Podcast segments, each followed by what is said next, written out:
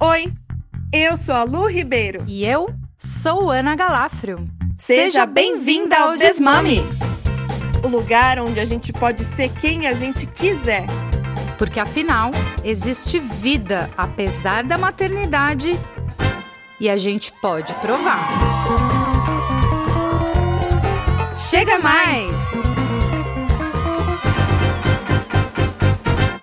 Olá, galera! Tudo bem com vocês? Já chego aqui convidando a todos vocês a seguir o nosso podcast na sua plataforma de streaming preferida. Assim você já vai receber as nossas notificações dos novos episódios.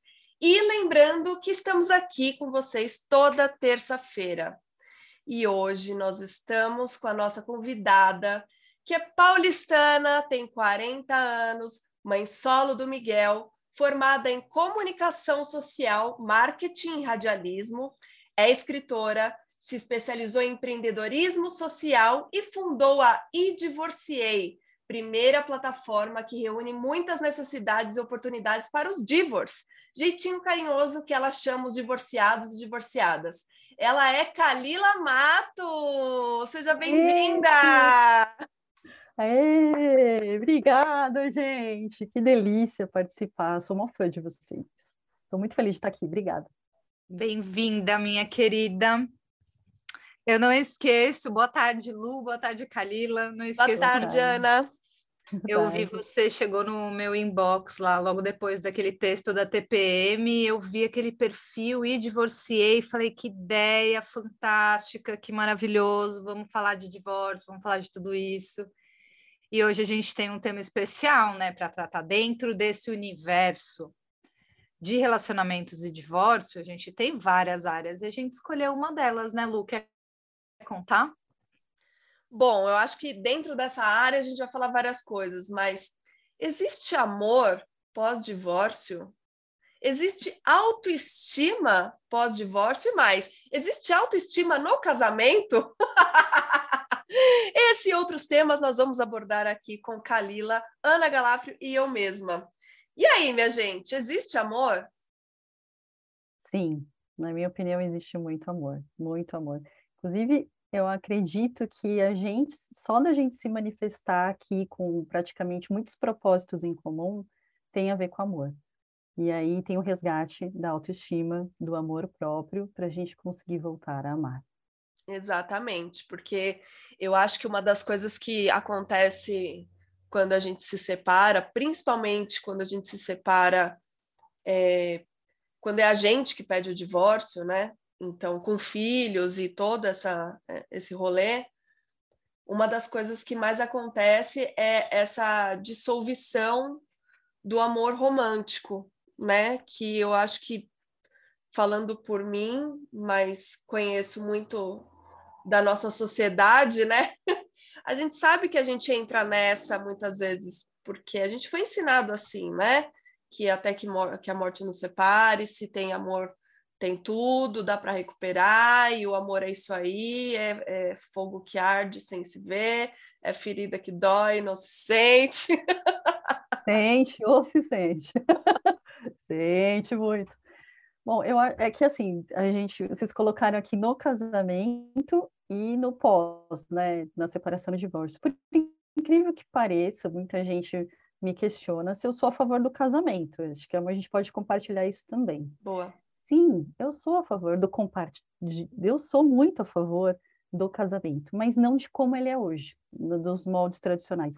E meninas, eu fiz tudo certinho, como a sociedade acha tão bonito, como se fosse uma receitinha de bolo, né? Vem por aqui que você vai se dar bem, só que não.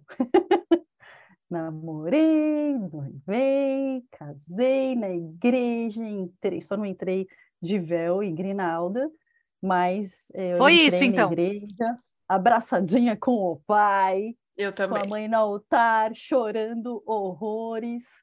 E aí eu assinei o contrato, que todo mundo não chama assim, mas é um contrato de parceria até a morte, onde a gente tem que fazer promessas perante um monte de gente na igreja e as nossas testemunhas, só que as pessoas floreiam isso muito, né?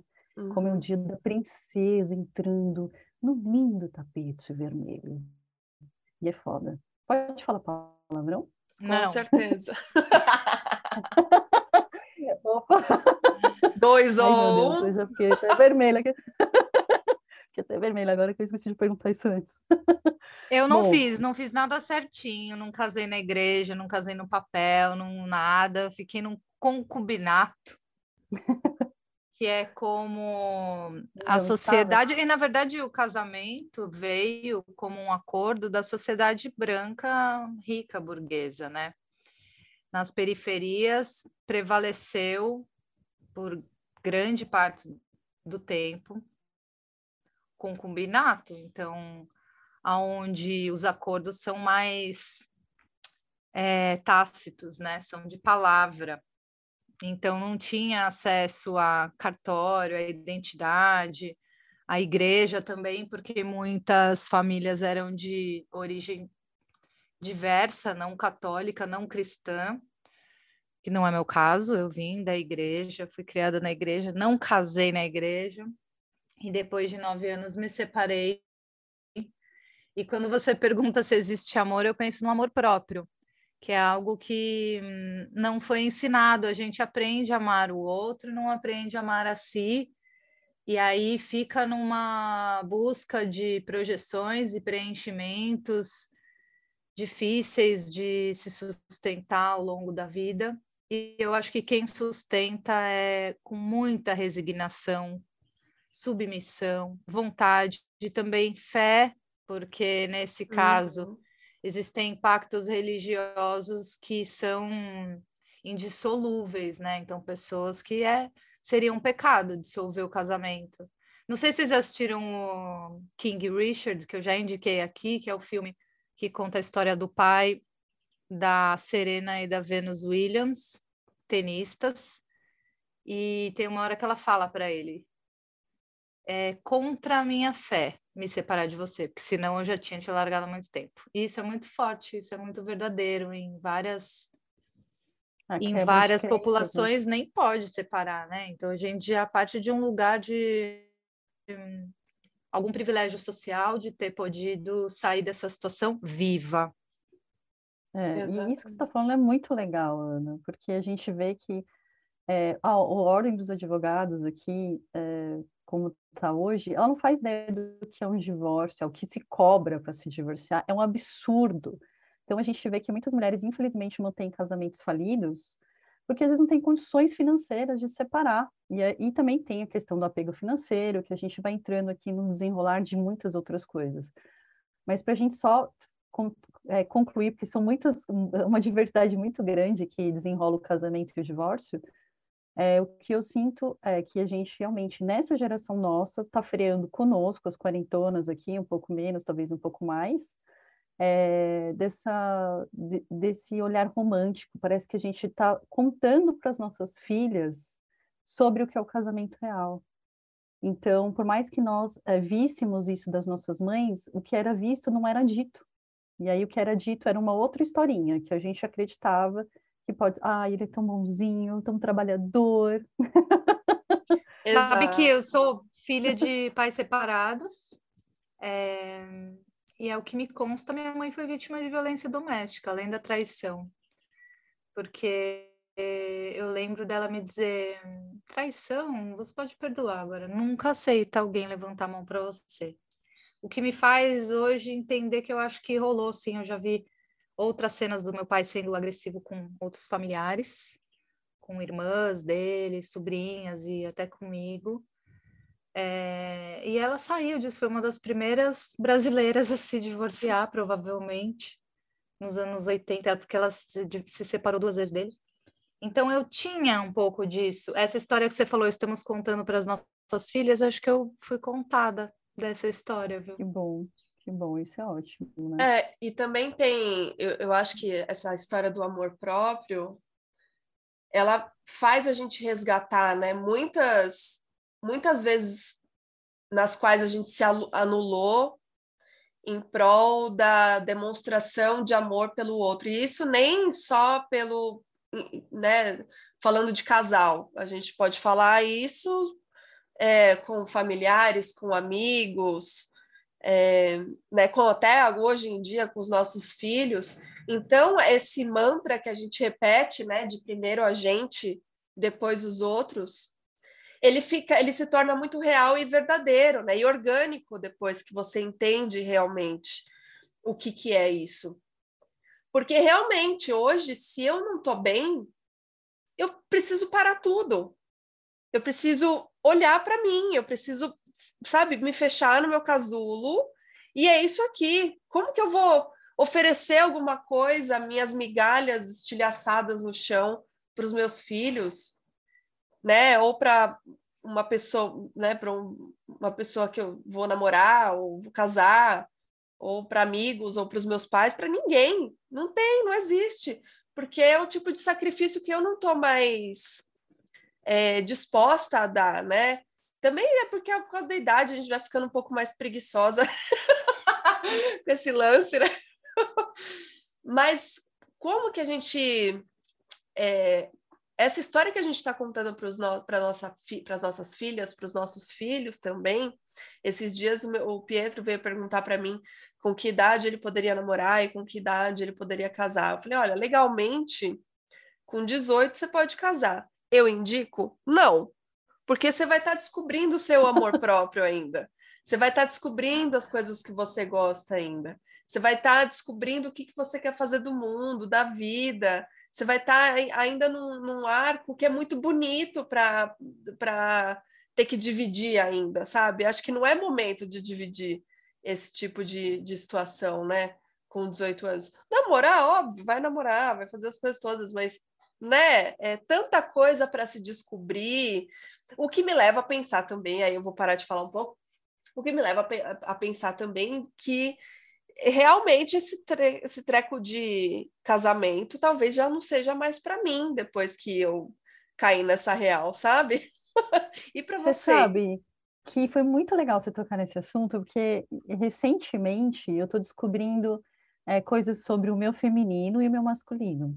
Então, eu, como eu sempre fui uma pessoa de muita luta, comecei a trabalhar muito cedo, 13 anos eu já estava trabalhando, e eu sempre tentei ser o mais independente possível, sempre ajudei os meus pais em casa, porque eu vim de família é, simples, né? Assim, não fui da, da classe burguesa, nunca. E sempre tive que, como diz o pessoal da quebrada da Zona Leste de São Paulo, sempre tive que fazer o corre. e aí o que eu sinto é que as coisas não são muito facilitadas, né, nesse sentido. Sobre o, casamento em si, eu realmente descobri no meu feminino que eu gostaria muito de voltar a ter alguém. Faz cinco anos que eu sou divorciada, aí divorciei uma plataforma aqui nas das minhas necessidades, dos, das minhas dores para as pessoas. Então, hoje a gente tem aí um monte de é, parceiros que são que foram selecionados para serem humanizados para poder cuidar desse luto que é a separação e o divórcio, onde a gente cria tantas expectativas. E exatamente sobre expectativas, que eu acredito que a gente dilui um pouco mais quando a gente pensa em voltar a se casar num, com molde, talvez, que a sociedade esteja descobrindo. Então, ah, cada um mora numa casa, é, que seja perto, por conta de logística, por conta do dia a dia, cada um tem o seu trabalho, cada um tem o seu filho. Então, é uma coisa que ainda está se descobrindo, né? A gente está evoluindo para a desconstrução do casamento tradicional, como até a Ana falou, que foi é, esculpido pela, pela burguesia. Então, é, tem todas essas questões, mas também que a gente não sabe se juntar essas escovas de dente é o melhor formato. Então, eu acho que todo, todo mundo que quer ser amado e amar, porque no fundo nós somos coletivos, embora essa filosofia do, da autossuficiência seja pregada todos os dias, eu não acredito nisso. Eu acredito que nós Estamos aqui para corroborar com a vida do outro, para sermos facilitadores da vida do, do outro. Só que conforme a gente vai ficando mais velho, cheio de manias, as nossas regras também começam a aumentar. Isso. E aí que entra vários outros padrões do que se quer. E nós, não sei vocês, meninas, mas depois que eu me divorciei, eu sei o que eu não quero para minha vida. O divorciado tem essa premissa, o que não Sim. se quer. É muito bom. E eu, eu acho super importante que você fale isso, porque muitas mulheres que chegam para a escuta, para o processo de mentoria, eu estou perdida, eu não sei o que eu quero, e a gente pode começar nomeando o que não se quer. É super importante. Até a Lu participou dos Sete Segredos do Parto. O primeiro segredo é o não. Uhum. É eu saber o que eu não quero, o que eu não aceito, construir certas barreiras. E aí, quando eu faço esses limites em volta de mim, eu consigo me olhar. Mas ah, só resgatando algo que vocês disseram antes, muito antes de eu saber quem eu era, eu já sabia que eu deveria ir em busca de, do amor romântico, Isso. de um par, de ser escolhida, ser validada por esse par. Então, uma pedagogia afetiva muito bem transmitida para a gente, ainda na infância, é, por várias tecnologias, né? Pela mídia de televisão, que é bem da nossa época, televisão, cinema, rádio, teatro, mas também revistas e livros e músicas e letras de músicas. Então é algo muito profundo assim. E eu faço uma analogia com momento onde eu encontrei a Lu, que é dentro do movimento de humanização do parto. A gente também passa por uma tecnologia muito forte de mídia que nos ensina o que é gestar, o que é parir, o que é ser mãe. Então a gente morre de medo da dor do parto, por exemplo.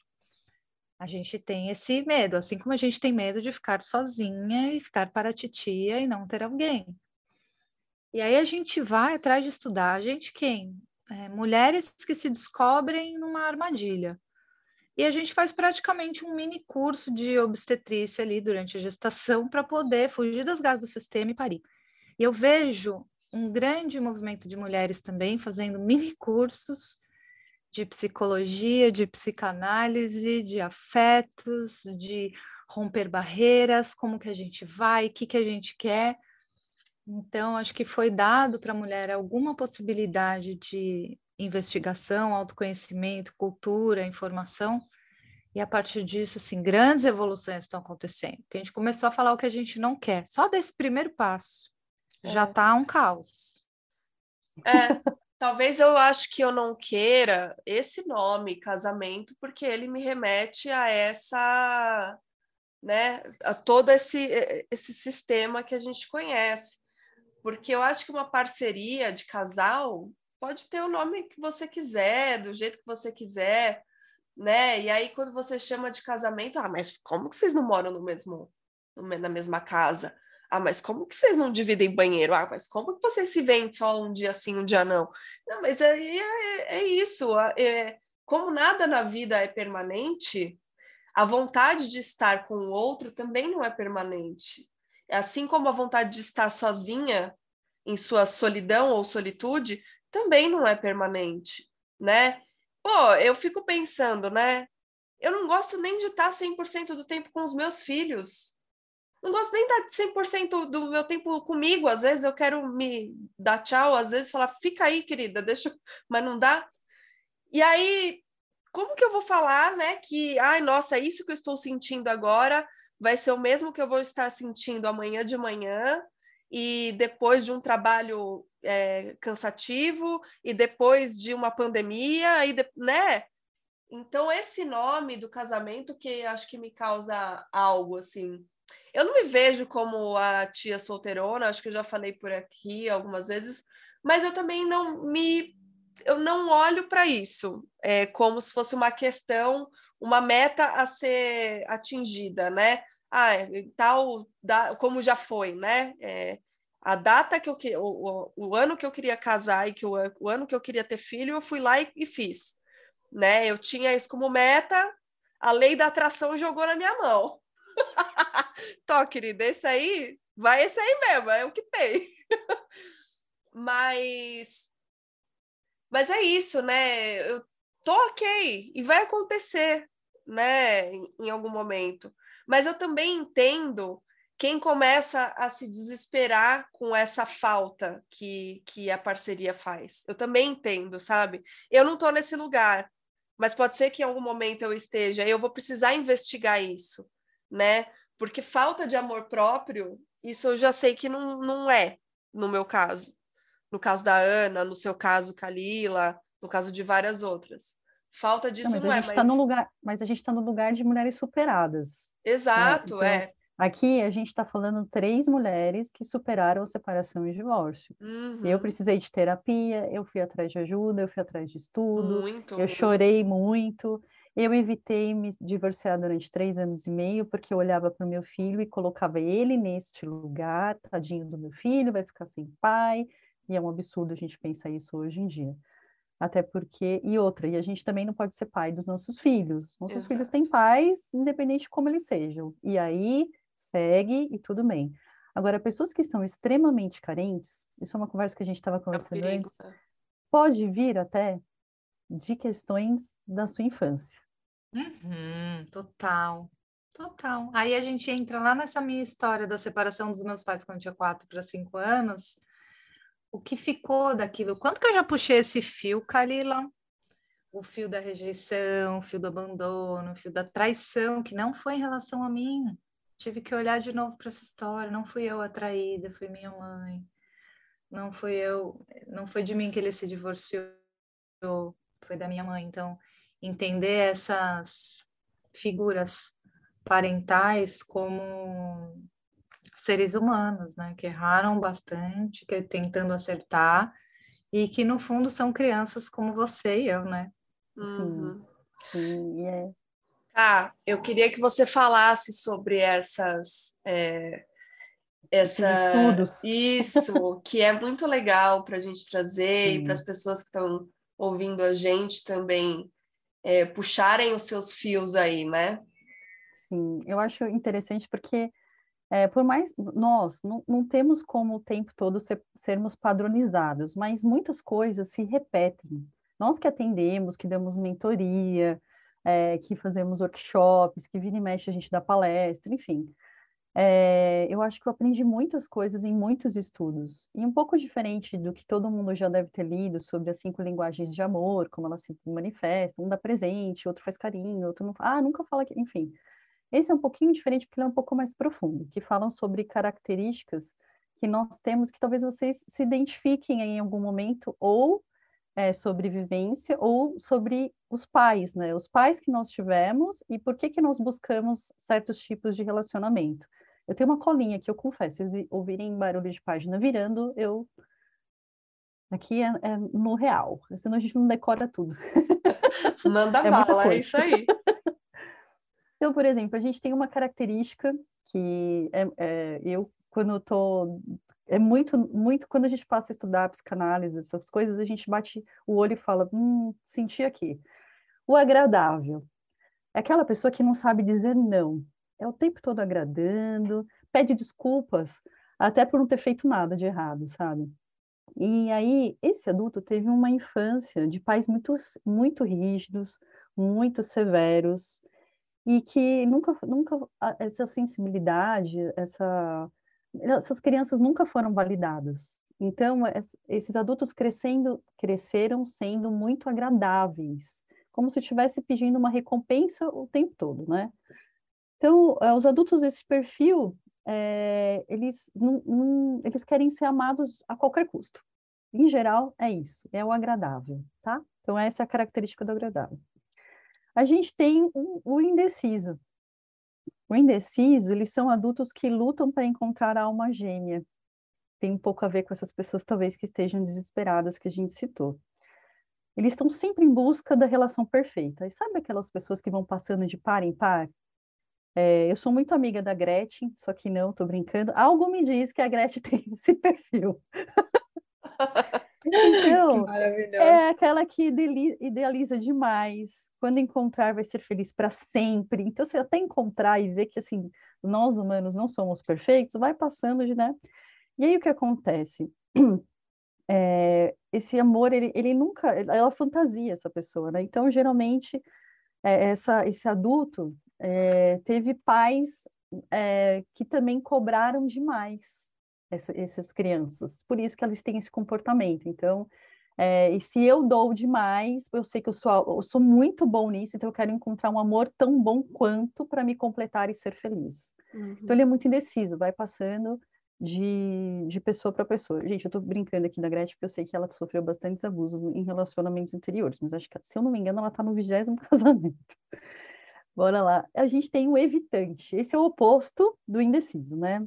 Então, esse, na verdade, ele já tem um distanciamento é, afetivo muito maior, ele é pessoa fria, racional, dificuldade de criar vínculos profundos, né? É, é, a criança que hoje é um adulto evitante teve pais que estimularam muito essa criança a ser autossuficiente.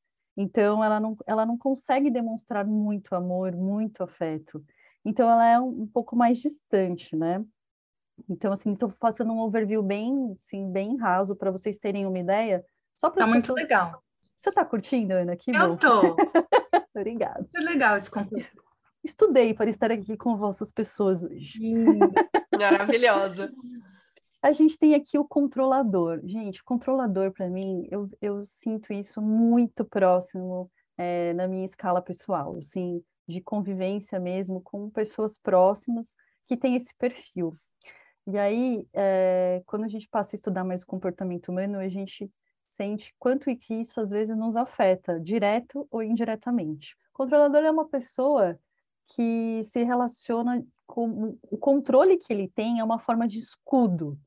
Então ele precisa controlar o tempo todo com uma tentativa de minimizar o seu sofrimento que ele teve advindo de uma família muito disfuncional, que pode ter vindo de famílias com violência, com pais violentos, alcoólatras, abusivos, aqueles tipos de pais que têm conflitos constantes, é, que não existe qualquer organização familiar. Então, ou pai e mãe narcisista. Então, é uma criança que nunca soube é, como que estaria esses pais, como que eles iriam chegar em casa, sabe? Iria apanhar. Cada dia uma surpresa. É, cada dia um flash diferente. Então, é, esse adulto, muito possivelmente, vai ser uma criança que vai controlar demais as relações, justamente para minimizar o seu próprio sofrimento. Nossa, e o último, bom. O último, é, esse, esse aqui eu também convivi com várias pessoas nessa, nesse perfil, que é a vítima. Uhum. A vítima, conviver com vítimas é extremamente complicado. Desgastante, né? é?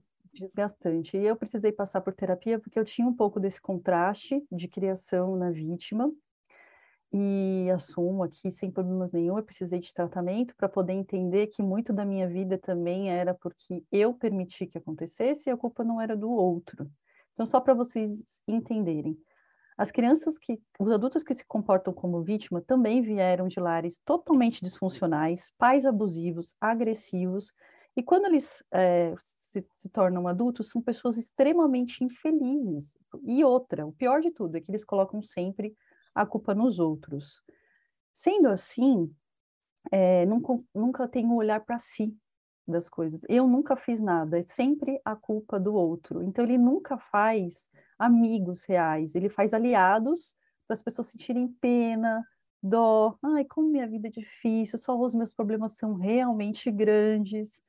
Ah, então eu preciso o tempo todo ter aliados para abastecer esse vitimismo e para que eu consiga conviver bem com a pena das pessoas, com dó.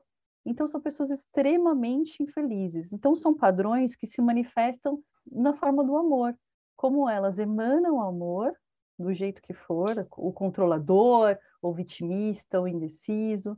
Então, talvez as ouvintes de vocês, os ouvintes de vocês, e os divos, né, que também vão ouvir, é, eu acredito que quando a gente começa a saber disso, quanto mais jovem a gente souber desses padrões e identificar em nós e nas pessoas que a gente busca, talvez a gente consiga minimizar alguns riscos ou ajudar essas pessoas a melhorarem, mas não com a intenção de mudá-las. É isso que tá que é, que é uma coisa muito complicada. É, eu me casei é, hoje vejo com a intenção de mudar algumas coisas no meu ex-parceiro. Uhum. A mulher casa com uma aposta. Esse aqui, se eu podar aqui, ajustar ali, der é. cinco anos de terapia para ele, mas uma consultoria de estilo, uma aula de comunicação, trinque. E aí é. o cara que é um, um, sabe, um ogro, termina o casamento mais ogro. Uhum. Ele não vai mudar. E, e, é interessante que eu já ouvi falarem assim: o homem se casa com a mulher esperando que ela não mude, e a mulher se transforma muito, né? Uma borboleta cheia de metamorfoses, como disse o Xande aqui no, no episódio de masculinidades. e a mulher se casa com o homem esperando que ele mude e ele permanece o mesmo e vai ladeira abaixo, assim. Mas acho que é muito pela falta de engajamento com questões emocionais.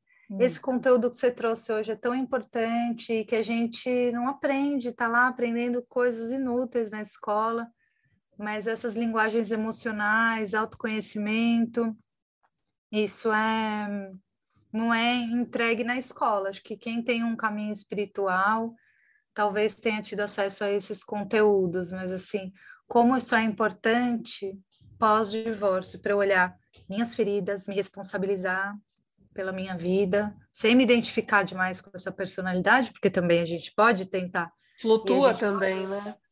A gente pode mudar e a gente vai mudar. Não existe resgatar a mulher que fui.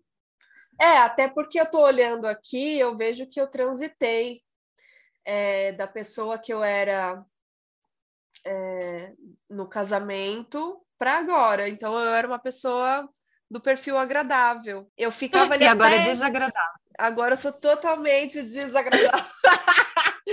é, eu era uma pessoa agradável, mas me pegava muito por esse lado, assim, de é, se eu for falar o que eu tô pensando, vai dar merda, sabe? Não era porque eu estava achando que, ai, ah, não, é aqui mesmo, tal. Tava tudo ruim, tava errado, sabia que tava errado. Eu não sabia o que, porque não dava para nomear naquela época, não, não, tinha nome, talvez, não que a gente conhecesse, né? Como gaslight, como violências e abuso e tal. E depois que eu me divorciei, e aí depois que eu sofri violência pós-divórcio, depois que eu, eu me separei do meu namorado pós-divórcio, eu me vejo nesse lugar evitante. Então eu não demonstro sentimentos, eu sou uma, um coração gelado, assim. Mas eu também entendo que é um, é um movimento de, de transição, é, de transição de também, sabe? Hum. Porque e, e a, a, minha consciência me permite ver isso a ponto de saber o, a, o momento em que eu vou dissolver isso, né? E trazer outros aspectos para mim. Porque eu sempre fui essa, eu, eu chorava para falar um não para uma pessoa, sabe? E quando eu falava, já estava tão no talo que eu era extremamente grossa, é, sabe, rude com pessoas que talvez não eram tudo todos esses monstros assim. Sabe o que, que você está falando? Eu só desculpa só para trazer um parênteses, pra, até para você finalizar seu pensamento. Eu acho que é, nós somos tão mal cuidadas depois da separação e do divórcio, a nossa rede de apoio é tão esburacada é, e a gente não sabe para onde ir, que a gente acaba erguendo muros tão rígidos Total. que a nossa masculinidade acaba sendo às vezes maior que a nossa feminilidade. Então, o tato com o que a gente deveria ter, com carinho, com carisma, simpatia que é da mulher, a gente acaba perdendo um pouco porque a gente tem que ser forte o tempo todo. Isso fode. Então, assim, por exemplo, você que está falando que, tá, que hoje é, está nesse perfil, isso talvez foi moldado justamente pelas circunstâncias que te aconteceram. Total. São torres que nós erguemos por pura defesa, porque a gente não tem opção. É, é mas é o que eu vejo é, em grande parte né, das mulheres que sofreram violência e que se separaram por conta disso. É um 880, né? Ou ela vai para esse lugar de nossa, eu preciso sair desse, mas eu preciso de outro lugar, né? Tantas mulheres que passam. E aqui a gente, óbvio, a gente está falando aqui numa perspectiva heteronormativa, né? Mas, Não, mas porque somos é, é mesmo porque somos estamos nesse nesse nesse lugar né a gente casou com um homem a gente estava numa relação hum. heterossexual mas é, então a gente está falando desse lugar mas quando a gente a gente se separa e a gente vê, muitas mulheres, na verdade, né, tava perdi o raciocínio, mas muitas mulheres quando antes delas se separarem, elas precisam achar aquele famoso pivô, né, para elas super se apaixonar, para aí sim ter um motivo para começar a se reerguer, né?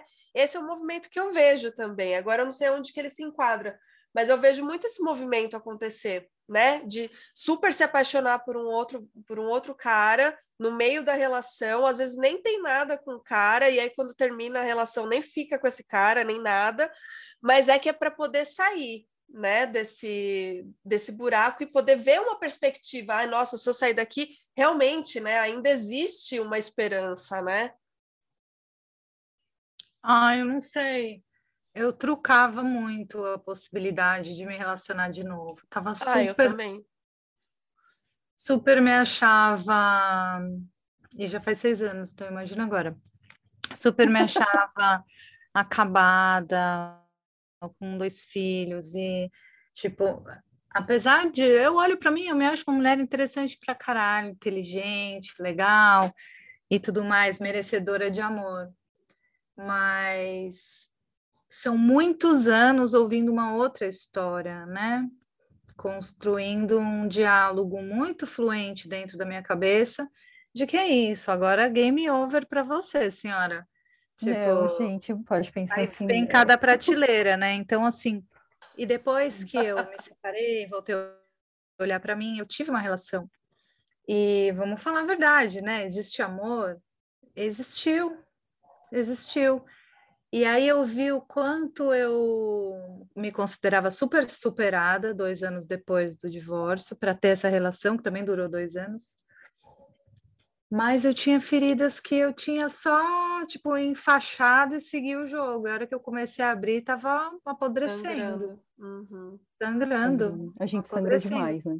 Então, precisa abrir, escavar, limpar, tacar água oxigenada e mertiolate. Ai, de nossa senhora! Daí eu acho que é o processo que eu fiz nesses últimos dois e meio, mais ou menos, quando terminou essa, essa relação pós-divórcio de agora eu estou num momento assim, continuo me afirmando merecedora, continuo me afirmando ótima, bem atenta ao que eu considero o sim e o não, né? Eu já sei o que eu não, não quero, mas me apaixono, não sou evitante, zero. Assim, Ares com Vênus e Marte em Ares. Jesus. É, é, eu deveria ser um pouco mais evitante do que kamikaze. Eu também tenho Vênus em Ares. Minha Vênus é escorpião. Olá. Por isso, ela vai cautelar, ela vai medir, ela vai, ela vai demorar muito, assim, até ela decidir se é isso, entendeu? Ela vai, ela vai buscar todas as facetas. Eu vou muito pela emoção pelo fogo, pelo que eu tô sentindo, muito conectada com o que eu tô sentindo, eu no meu corpo. Eu tô sentindo bem, tô sentindo leve, tô sentindo prazer, tô sentindo ótimo, eu vou. E aí assim que a gente Que bom aprende... que acabou a inquisição, né? É, sim, mais ou menos. Mas a gente aprende que é. esse frio na barriga, essa taquicardia é o amor, né? E de fato é adrenalina. Então, eu aprendi tudo errado. Então, agora eu tento me dissociar. Falo, pera, adrenalina, se afasta. Não é isso que você quer. Pera, pera, pera. Sabe? É leve, né? É obsessão, obsessão, medo, ciúme. Não, não, não, não, não, não, não. Volta, fia. Se afasta disso. E ainda, por mais que eu tenha toda essa teoria e leia Valesca Zanello e leia a gente e, e consuma conteúdos com letramento de gênero muito legais, cara, eu ainda tenho um castelinho, um castelinho que restou e que por eu nunca ter casado, por eu nunca ter participado desse lugar, ele não é burocrático. Eu não pretendo me casar, morar junto, nananã. Mas tem um lugar da validação que ainda me pega pra caramba, que eu ainda acho que eu me encaixo na mulher que não é a para casar, sabe? É a concubina ali. Esconde ela no armário, usa ali um dia, nananã, mas não, ela não vai ser a, a mina de fé. Não, mas aí você tem que resolver isso na terapia, né? Não, mas eu tô, gente, aqui eu tô fazendo a terapia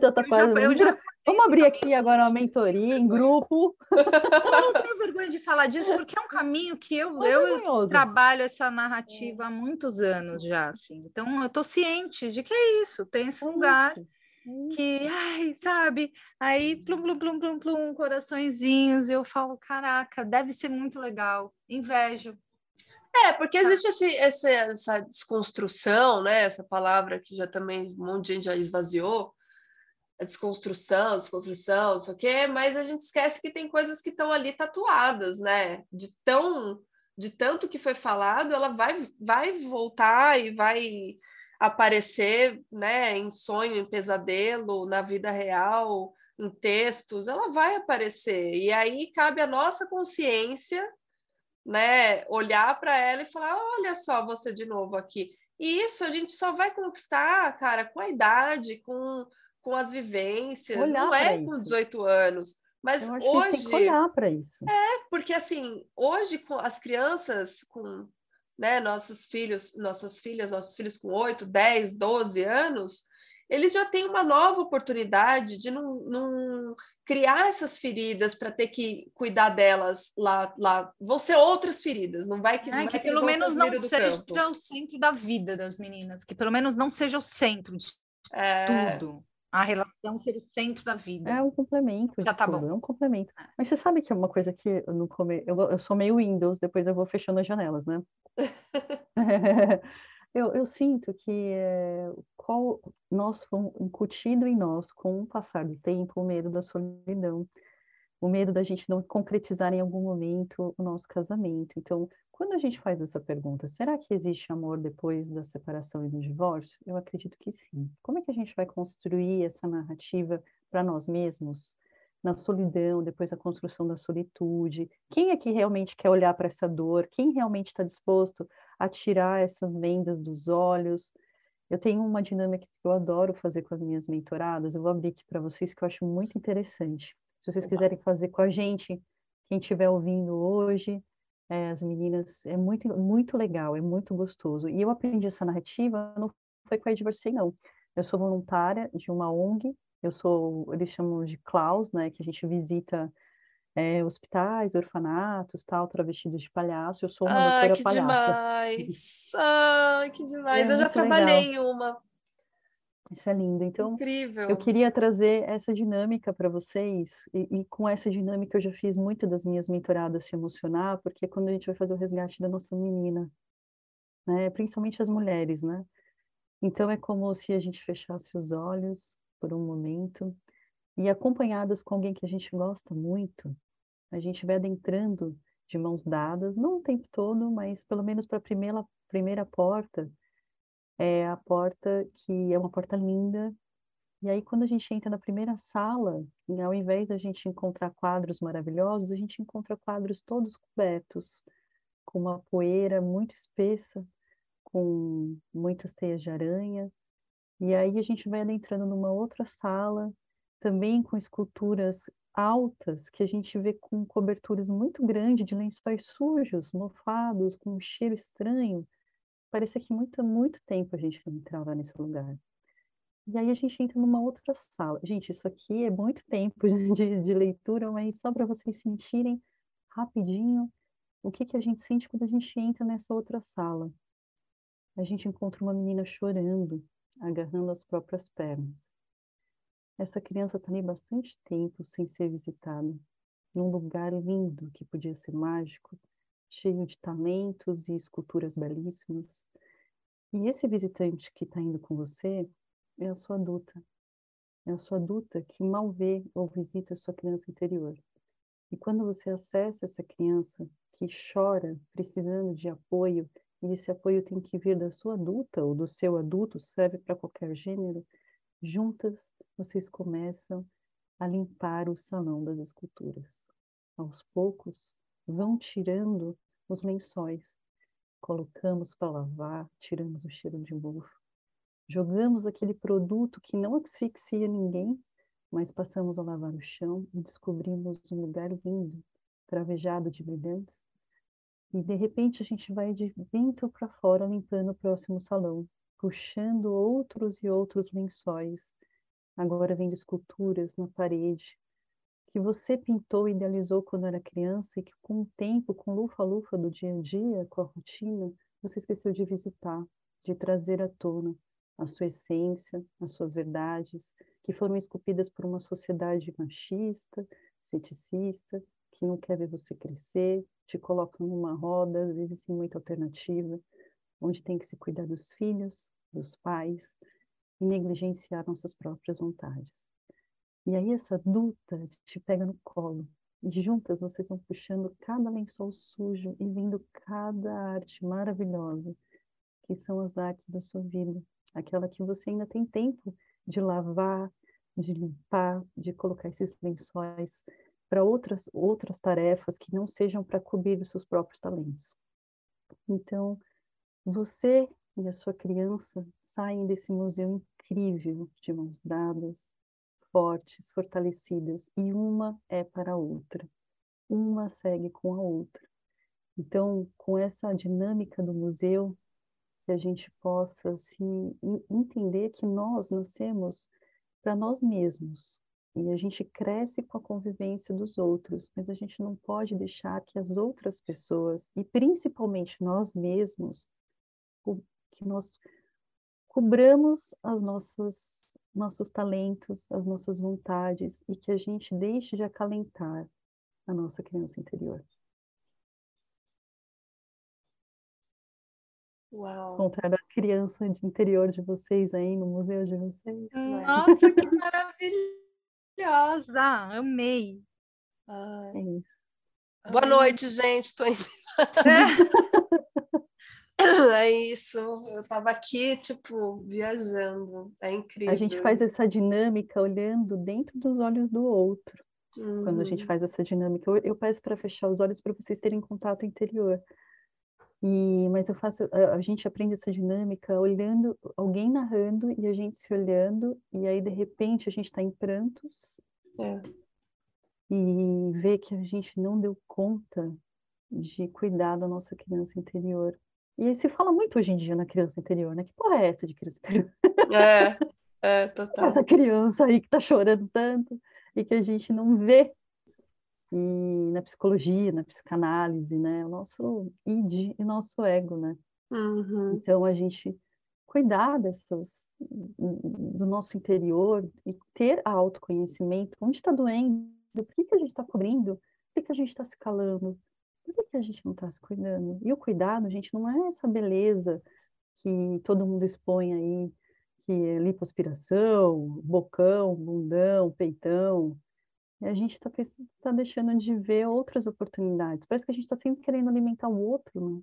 É. E aí, quando a gente fala de, vocês falaram de relações pós-divórcio, eu tentei não ficar com ninguém por um bom tempo. Tentei um é maravilhoso, senhora. Gostou? Ai, gente, tentei. É, Os beijinhos rolaram, né? Mas eu fiquei um bom tempo com um detox, que... porque eu me sentia tóxica, né? Parece que eu, assim, eu não estava preparada. Intoxicada. É, parecia que além de ter intoxicado, eu tinha muito medo de ver uma luz no fim do túnel, sabe? Ai, e o divorciado, tem, as pessoas que estão no casamento falido têm exatamente esse medo, que vem depois, né? Uhum. É muito obscuro. Então, eu vou continuar aqui cobrindo as minhas artes e é isso. Meu, vou assumir que o meu museu vai viver sujo. Uhum. Cheio de teia de aranha. Quem entendeu, entendeu. É, tem casal que, nossa, não se visita, um, um visita o museu do outro há tanto tempo, né? Em todas as escalas. Total, total. E é tão importante. Nossa, sabe o né? que me lembrou? Me lembrou a história da mulher esqueleto da Clarissa Pincola Estés, da Mulheres que Correm com os Lobos. Que um pescador está pescando e ele pesca um, um emaranhado de ossos e cabelos e e quando ele tenta se desvencilhar, ela se enrola mais e ele tenta tirar e ela se enrola mais e ela vai arrastando para a casa dele. E ele arrasta aquela mulher esqueleto, um esqueleto, um, uma coisa asquerosa, assim, definhando e bonita a história porque conforme ele se aproxima e ela consegue estar tá do lado dele, ela vai ganhando carne, vai voltando à vida. E aí tem um, eu fui abrir aqui um trecho que diz assim, ó: o pescador demonstra sua boa intenção, sua força e seu envolvimento crescente com a mulher esqueleto ao desemaranhá-la. Ele olha para ela toda dobrada para um lado e para o outro e vê nela um vislumbre de algo. Ele nem sabe de quê. Ele havia fugido dela, ofegante e soluçante. Agora ele cogita tocar nela. Só por existir, ela de algum modo está tocando o coração do pescador. Quando compreendermos a solidão da natureza, da vida, morte e vida, que é constantemente rejeitada, embora não por culpa sua, então talvez possamos nos sentir tocadas pelo seu sofrimento. Foda. E aí eu acho muito engraçado, engraçado não, curioso e incrível.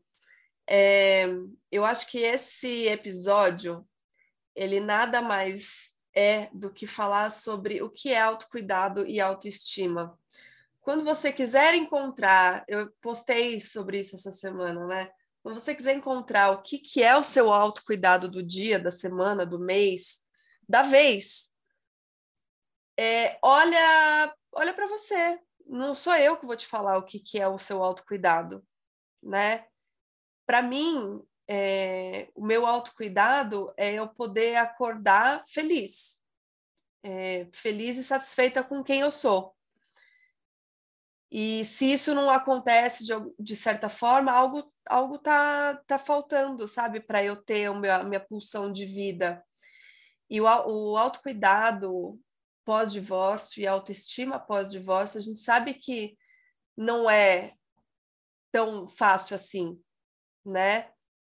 É, a gente estava falando antes de gravar, é, que eu estava falando que, nossa, eu me senti bela, maravilhosa e poderosa e vejo muitas mulheres se sentindo assim. Assim, assim eu me divorciei e saí catando São Paulo, Rio de Janeiro, Santos, galera toda.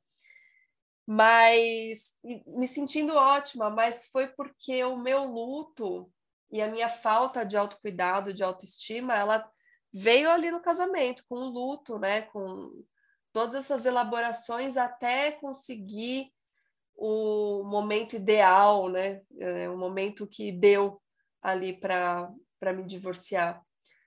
Mas e a gente acho que até falou já uma vez aqui no nosso no, em algum episódio sobre as mulheres, né, que a gente olha e a gente sabe que se divorciou porque elas exalam um brilho diferente e aí começa a postar. E não é só o post, não, é você encontrar na rua. É um é uma falinha diferente ali que você fala, uau, mas essa mulher, algo aconteceu. Na cabeça já vem, divorciou. Né? É, as superadas. As superadas, sim. Sim, mas tem, a gente sabe que não é que não, não é uma regra, né? E muito menos a maioria das mulheres que saem dessa forma, né? E eu queria, para a gente ir concluindo o nosso episódio, a gente falar um pouco sobre essa autoestima, né? Pós-divórcio, durante o processo e pós-divórcio, talvez, né? Alguém? Eu acho... a gente já se habilitou, Duda. Aqui. Vai. Eu, eu acredito que a autoestima é algo que se conquista. Né? Eu acredito muito nisso a gente pega pessoas, eu atendo homens e mulheres, né, um pouquinho diferente do propósito de vocês, e vejo homens derrotados que saem do divórcio realmente muito, é, assim, devastados, que também tem essa questão, eu entrei no casamento para ser para sempre. Tem muitos homens que têm essa, esse posicionamento, e a mulher pede a separação e divórcio, e aí até eu vejo muitos homens que quando eles começam a é, é, é, meio que um padrãozinho, né? Quando eles começam a se sentir melhor depois da separação do divórcio, eles começam a treinar, começam a emagrecer, e aí eles vão se preparar para as próximas oportunidades, né? Sim. E a mulher também, só que são em fases diferentes, com olhares diferentes, né? Então a mulher que quando ela sai muito devastada, é primeiro que ela já está devastada dentro do casamento, e o, o assinar de papéis é só uma metáfora dentro de toda uma é, um ecossistema do sentir.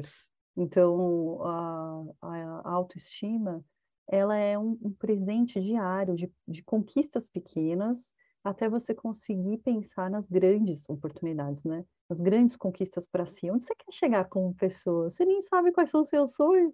Exato. Meu sonho quando era casada era pagar o convênio médico. Uhum. quando perguntaram isso para mim. E aí eu falei, não, gente, hoje eu tenho sonhos muito maiores, né?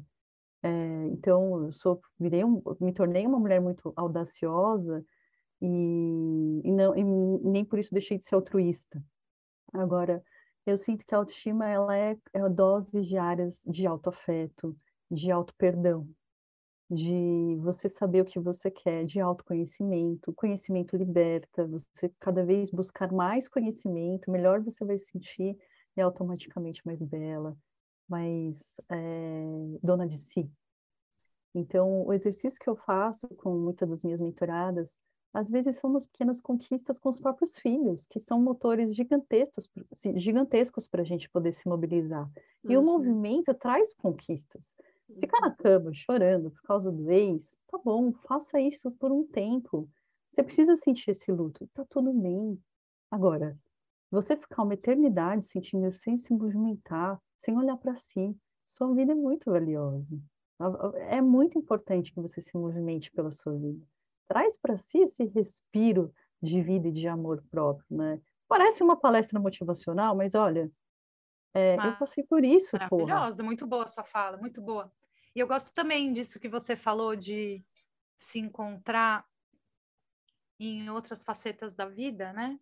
Porque eu acho que aquela vida de hum, filhos, marido e trabalho, ela hum, tem menos complexidade. Então, me tornei uma mulher muito mais complexa a partir do momento que eu abracei a minha diversidade de interesses, é, gostos, talentos que não estavam aí para jogo e me coloquei mais. Eu acho que isso ajudou a, a formar a mulher que eu sou e gostar disso, e também ousar pensar que mulher é essa que eu quero me tornar, porque é uma construção possível dentro daquele não, em primeiro lugar, mas depois encontrando alguns sims que eram impossíveis naquela vida de antes, é, e em busca disso, em pequenos movimentos, como você falou.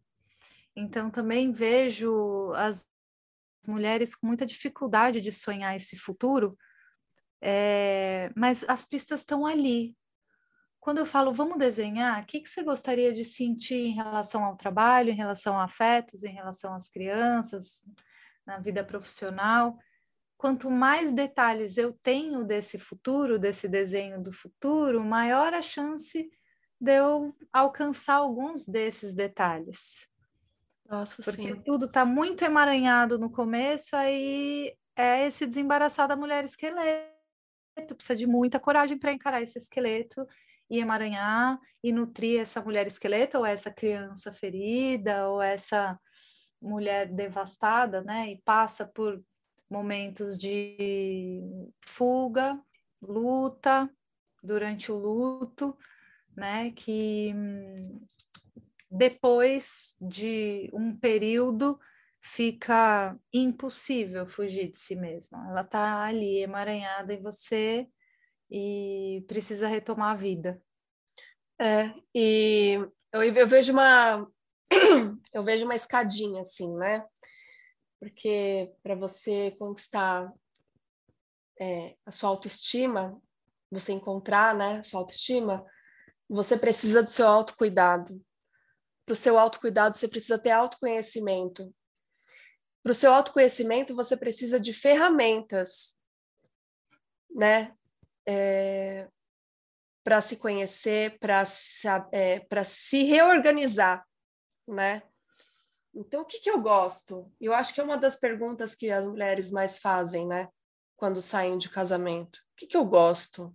Porque é muito semelhante ao puerpério, né? Saída do puerpério que, que eu sou? O que, que eu já fui? O que, que eu fazia que eu gostava, que eu não faço mais, que de repente pode me ajudar? Quais são as outras ferramentas que eu posso encontrar por aí que de repente faça sentido? Não para sempre, mas para agora, né? É, faz uma listinha de coisas. Tomar chá, tomar um banho com vinho, tomar cerveja, nossa, eu fui apresentada a cerveja bem, assim, vários estilos, de shots, né? É. O garçom viu que eu não ia chegar, não ia chegar ninguém comigo. Ele falou: Você, quer tomar o quê? Eu falei: Eu não sei.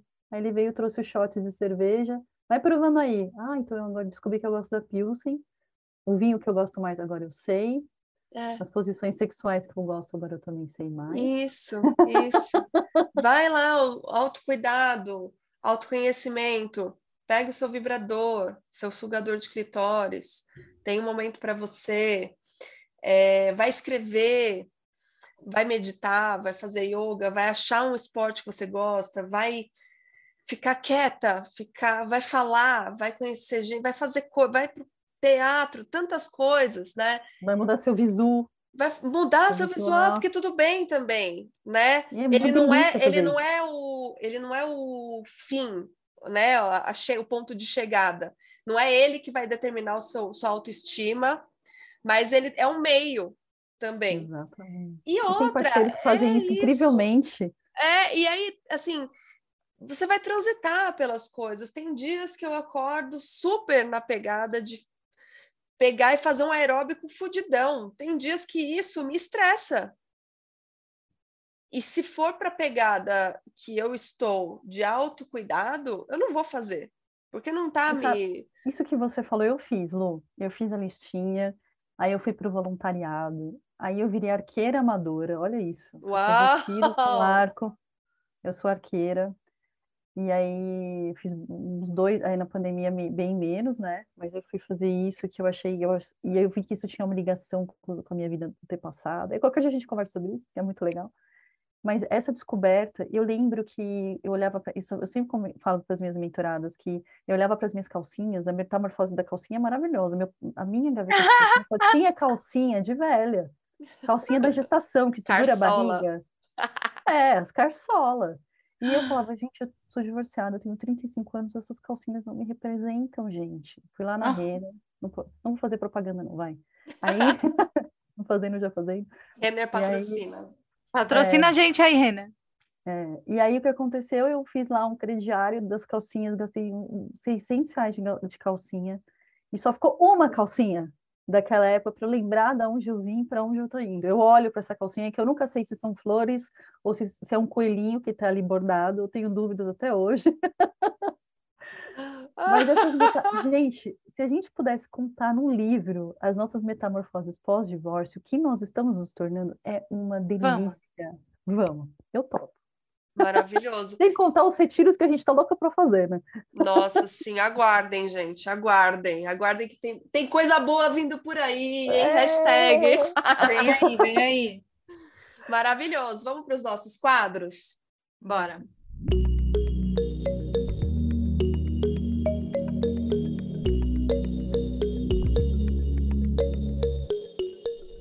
Bora, então a gente vai começar com o nosso quadro Reclame Aqui, porque sim, reclamar também é um ato de autocuidado, que quer militar. Quem quer reclamar primeiro? Ai, gente, tá difícil reclamar hoje. Apesar de eu ter ido no dentista e sofrido uma hora naquela cadeira. Ai, tive um dia tão bom, uma noite tão boa, não quero reclamar de nada. Porque se eu começar, eu acho que eu tenho muitos motivos hoje. É, mas eu não estou conseguindo acessar. Me ajudem. Eu, é, acho, que o, eu acho que o, a dinâmica fez bem para Ana. É, eu acho. eu acho que não precisa, amiga. Não fica achando sarna para se coçar, não. Se tá tudo bem, tá tudo bem, não é? Eu tenho uma reclamação, pode? Claro, pode, por favor. Eu, eu tenho uma reclamação para fazer para os próprios divorciados. Eu acho que é uma galera que reclama demais, que pagou absurdos pelo seu casamento. É, 5 mil reais de vestido de noiva não é nada, para quando você vai é, ter essa ideologia do casamento perfeito. 50 mil, 100 mil não é nada. Quando você vai fazer o seu divórcio, que você está com pessoas competentes querendo te ajudar, extremamente humanizados, tudo é muito caro. E é para resolver as suas coisas, resolver a sua vida. Você ir fazer terapia com alguém que cuida exatamente dessa área, não é fácil de encontrar. Então, eu sinto que as pessoas reclamam demais quando elas acham que tudo tem que ser de graça, porque ela foi a concepção do casamento já está incêntrica na sociedade. Agora, do divórcio, não, é um puta de um tabu. Então, assim, você quer resolver sua vida, não vai fazer de graça. Mas é caro, por um lado, eu também acho que é caro. Mas você não pagar nada também não funciona desse jeito. Então, eu acho que tem que ter um, um meio, do, meio do caminho aí. Procurar ferramentas. Nós aqui, por exemplo, nós fazemos muito trabalho de graça, atendemos uhum. muitas pessoas de forma gratuita, mas a gente também tem que pagar as nossas contas, tem que pagar os nossos boletos, e as marcas também têm que despertar para o recomeço das pessoas. É um recorte da vida doloroso, mas que muita gente quer recomeçar. Então, fica aqui a minha reclamação para que as pessoas despertem para o nosso trabalho. Ai, que linda! Estou contemplada. Olha, eu amei. Eu amei. Eu não sei que eu vou reclamar também. Eu tô. É que eu tô tão imersa. Contar para vocês, eu vou desabafar aqui, vai. Aproveitar. Vai, vai. Essa é a hora. Eu tô, eu tô tão imersa a coisas que não são bem problemas para reclamar, mas são pendências que eu tinha escritos em vários lugares, assim, sabe? Um dia eu vou fazer isso, tipo assim, um dia eu vou arrumar a certidão das crianças para arrumar o sobrenome de ambos. Olha lá, a Kalila está mostrando seus post-its cheios das pendengas. Tudo pendurado ali. Fora que eu tenho Trello ainda, né? Aqui no computador. Ah, então, o meu também. É, o meu é no Trello e aqui na minha frente, para eu poder ficar olhando os tizinhos que eu vou fazendo. Então, ah, arrumar a certidão das crianças, né? Para mudar o sobrenome. É, coisa que eu nunca fiz. Ah, aí poder fazer o RG novo deles. É, essas coisas, assim, sabe? Coisas de de saúde, passar eles em, em algumas especialidades que tá, estão em falta, dentista, dermatologista, e vai, te, tô, eu estou aqui no Operação Mata Piolho, é, que está consumindo boa parte do meu dia. Então, só que eu não tô, eu, eu tô muito, muito no meu casulo essas últimas semanas, porque assim, minha irmã operou, não foi uma cirurgia fácil, é, algumas coisas aconteceram no meio do caminho, mas eu tô tão empenhada, porque eu coloquei aqui pendências maio, junho, então eu tenho pelo menos umas 15 pendências aqui de, de junho, né, porque agora a gente já está em junho, que precisam acontecer, e eu quero fazê-las acontecerem, sabe? Então eu tô tão nesse casulo, olhando para isso, que eu não tô nem me permitindo, nem me permitindo não, mas eu não eu, eu tô me permitindo, na verdade, acordar e agradecer todo dia que eu tô tendo fôlego para fazer isso, sabe? Abrindo espaço para isso. Então, sim, eu continuo na mesma, amigas e amigos. Eu estou no Namastê Gratidão. Terminei o meu role, o meu primeiro ciclo, estou no segundo ciclo agora. Talvez eu vou vai reclamar de uma pendência que eu coloquei aqui que eu tô triste porque é hoje, que é limpar dentro do meu armário. Meu armário tem uma, duas, três, quatro, cinco, seis, sete, oito, nove, tem dez portas.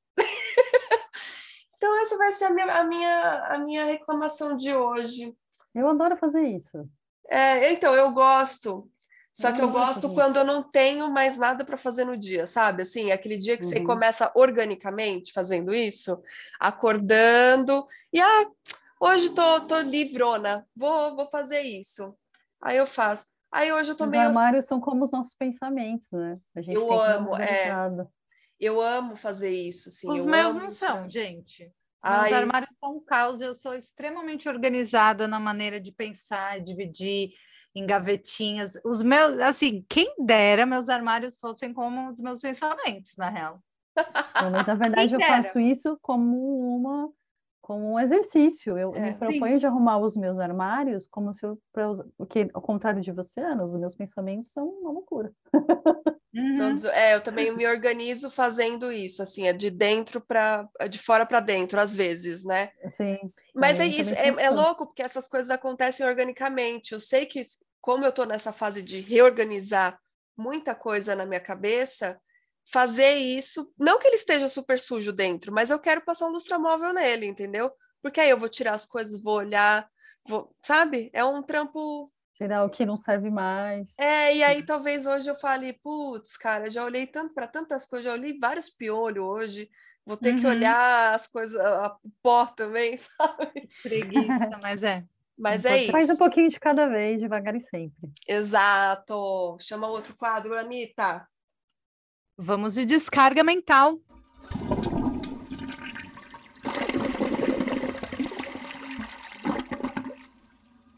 Eu tenho uma descarga mental, gente, que eu conheci uma comediante de stand-up. Eu passei uma semana do cacete, já que eu não reclamei. Vou reclamar agora. Semana passada foi um inferno na minha vida, um caos, e eu não, não tinha muita coisa o que fazer. Eu assisti o julgamento de Johnny Depp e Amber Heard, não recomendo. Deus é pai. Mas encontrei uma comediante no HBO Max que se chama Whitney Cummings e, gente, eu dei muita risada. Tem horas que eu penso, não deveria estar rindo disso? Tem, que é uma americana e às vezes ela dá umas escorregadas. Mas eu dei muita risada, eu adorei. Eu achei ela no Instagram também tem cortes desse desse show dela que tá na HBO e que eu adorei. Uma mulher madura, independente, rica, que debocha dos homens e fala de relacionamentos e fala de sexo e fala de maternidade e que eu gosto disso. Eu até mandei para você, né, Lu? Falei, meu, conhece essa mulher, porque, meu, eu vejo a Lu num show desse, assim, sabe? Tipo, botando para baixo e trazendo temas sensíveis de maneira bem humorada, dei muita risada. Whitney, como Whitney mesmo, Cummings com C-U-M-M-I-N-G-S. Aonde? Na HBO? HBO. Instagram também tem ela. Boa. E você, Ká? Como é que funciona essa descarga mental, gente? Nunca ouviu o nosso podcast. Luciana, eu, eu sempre desconfio. Não é verdade. Isso não é verdade. Eu, antes de falar aqui, eu acho que eu não posso ter citado até o finalzinho dessa descarga, mas eu estava até falando para a Lu que eu acompanho várias coisas que eu sabia que você tinha passado até por abuso patrimonial. Isso é ah, verdade, né, Lu? É verdade, ela uhum. falou mesmo. É, o descarga mental é uma dica que você queira dar de qualquer coisa, de alguma atividade que você esteja fazendo, algum livro, alguma série, algo que você queira uhum. para descarregar a mente, né? Ao contrário de carga mental. É, o que, como que você descarrega essa sobrecarga? E pode ser atividades longe da tela também. Sim. É, é, trabalhos manuais, arte. Boa. É, duas coisas que eu gosto muito de fazer para descarga mental. Uma é meditar de manhã, e aí eu aprendi com uma pessoa muito importante na minha vida sobre formas diferentes de meditar, porque eu tinha um, um eu visitei um templo budista Kadampa, que é em Kotia, que é o maior templo Kadampa do, do mundo. Acho que, acho que é do mundo. E é maravilhoso. Eu, eu, de domingo é aberto a visitação para quem quiser ir, é muito legal. Mesmo que você é aberto a não budistas, né? Que mas eu não sou budista, mas é uma experiência muito legal. E eu toco guitarra às vezes também, isso me ajuda bastante a ter uma uma, uma eu, eu boto né, pânico nos vizinhos, mas rola. Uau! eu vejo alguns deles me olhando feio. não sei porquê tocar não é o problema, né? O problema é quando eu toco e canto. Aí deixa o pessoal enlouquecido. É nada, é Mas nada. Eles que se ferem. Eu adoro aquelas... cantar. Gente, eu acho que cantar e dançar é uma baita válvula de escape para qualquer diva que tá passando um perrengue, sabe? É algo simples Perfeito. de fazer. Gente, eu danço muito com meu filho na sala, um forrozinho. Outro dia eu tava falando pra Ana que ela postou uma foto de forró, eu adoro no forró. E meu filho agora gosta de forró, forró também, acho que porque eu gosto de, disso. Também gosto de rock, porque eu toco guitarra. E aí é uma diversidade de coisas que a gente vai, com o tempo, a gente vai ficando mais velho, e a gente vai falando, o que eu gosto de verdade? Ah, não é só rock, é rock forró, e aí, enfim, entre outras coisas que eu adoro. Também assistir um bom papel boa peça de teatro me ajuda bastante. Mas, gente, eu tenho tantas coisas para aliviar meu estresse, porque eu sou realmente. Empreender no nosso país é uma coisa que estressa demais. Então, vira e mexe, eu preciso dar uma parada, uma respirada, e é isso. Então, eu acho que meditar para mim hoje é, é uma das coisas que mais me fazem ter tranquilidade na alma. Maravilhosa. Olha, a minha descarga mental também é meditar, mas eu já falei aqui, acho que outras vezes. É, eu tenho levado isso cada vez mais a sério, porque eu realmente tenho sentido muita diferença, muita diferença na minha, na minha clareza, é, ah, mas eu vou falar uma descarga mental muito bacana para mim, que ontem eu, a Anne e a Camila, amigas minhas. Uau! Ela tá mostrando a foto da. Ih, vol... saiu. Saiu a foto. Que isso? Voltamos. Roxo. Isso aqui é, isso aqui é do, do tiro com Nossa! Que demais! Uau. Incrível. Isso, isso eu, eu tiro com arco, meninas, é legal porque você aprende a ser humilde. Você tem várias coisas que você aprende com tiro. Eu te interrompi, perdão. É que eu queria mostrar o negócio da guitarra.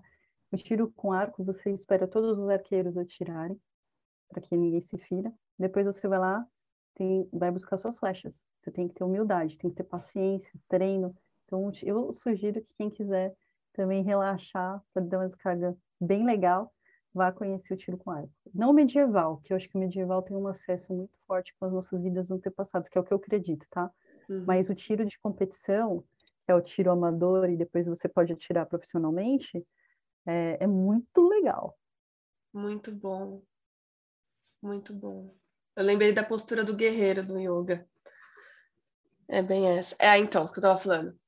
É, a gente ontem a gente comprou o nosso ingresso para o show da Sandy, que vai ser em agosto.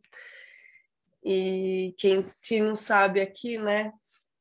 Eu sou super fã de Sandy Júnior, assim, desde meus quatro anos de idade.